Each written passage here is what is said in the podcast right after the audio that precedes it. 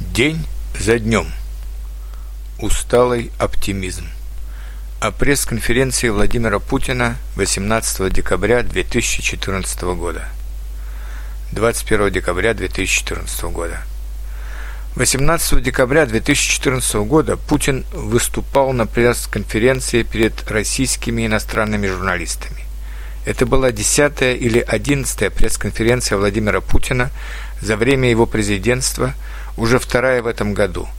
Она проходила в непростое для России время, когда большинство западных стран присоединилось к американским санкциям против России за аннексию Крыма и за участие России в событиях на юго-востоке Украины. Из-за санкций, а также по внутренним причинам плохого руководства коррупции бюрократии экономическое положение в стране ухудшилось, усилилась инфляция. За последний месяц доллар и евро стали вдвое дороже по отношению к рублю. И теперь поездка за границу для большинства россиян станет непозволительной роскошью. В выступительном слове Владимир Путин признал некоторые отрицательные моменты в жизни России в 2014 году, прежде всего инфляцию и замедление экономического роста – в то же время его речь выражала сдержанный оптимизм в том, что страна сможет в следующем году совершить отскок плюс, что все важные социальные программы по увеличению пенсий и по помощи многодетным семьям будут полностью выполнены.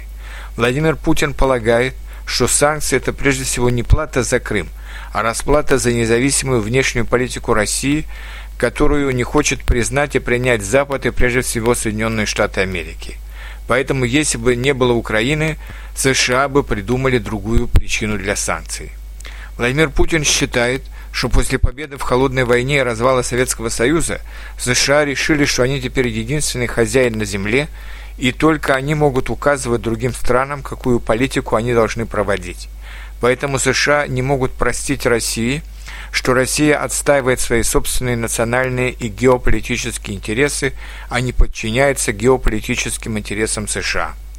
А поэтому республики бывшего Советского Союза, которые не лежат в 7 тысячах километрах от нас, как они удалены от США, а непосредственно граничат с Россией, являются зоной наших геополитических интересов. В то же время я бы назвал это усталым оптимизмом, потому что я не услышал обычных для Путина неожиданных и грубоватых шуток, кроме повторения его сравнения России с медведем, который никому и никогда не отдаст своей родной тайги.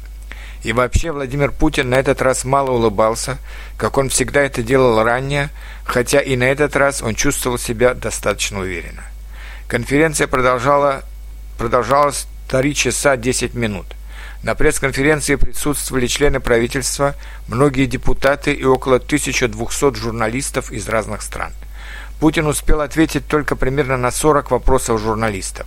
Многие вопросы были достаточно скучны или мелковаты, как, например, вопрос журналиста из города Кирова, который пожаловался, что местные торговые сети, сети не хотят продавать местный вятский квас – я думаю, что после такого вопроса он сделал хорошую рекламу своего местного кваса, но это не тот вопрос, который стоит задавать президенту большой страны, это вопрос к местной администрации.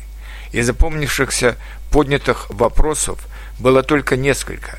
Острый вопрос украинского журналиста об участии России в военных действиях на Украине и о судьбе военнопленной украинской летчицы Савченко, вопрос журналиста BBC об отношениях России и западных стран, а также критика Ксении Собчак действий президента Чечни Рамзана Кадырова против семи террористов, который пригрозил уничтожать их дома, как это делают с домами террористов в Израиле. Владимир Путин отвечал и на такие острые вопросы – но то ли из-за усталости, то ли из-за нежелания, его ответы не всегда были развернутыми и не всегда интересными. Что ж, люди не машины и могут уставать, тем более в такой непростой год, каким был для России 2014 год. Жаль только, что в современной России все замкнуто на одном человеке, на президенте, который отвечает и за действия страны на международной арене, и за плохую работу местных чиновников – и поэтому не случайен был вопрос одного из русских журналистов, не боится ли Владимир Путин политического одиночества или предательства ближайшего окружения. Путин практически не ответил на этот важный для будущего России вопрос.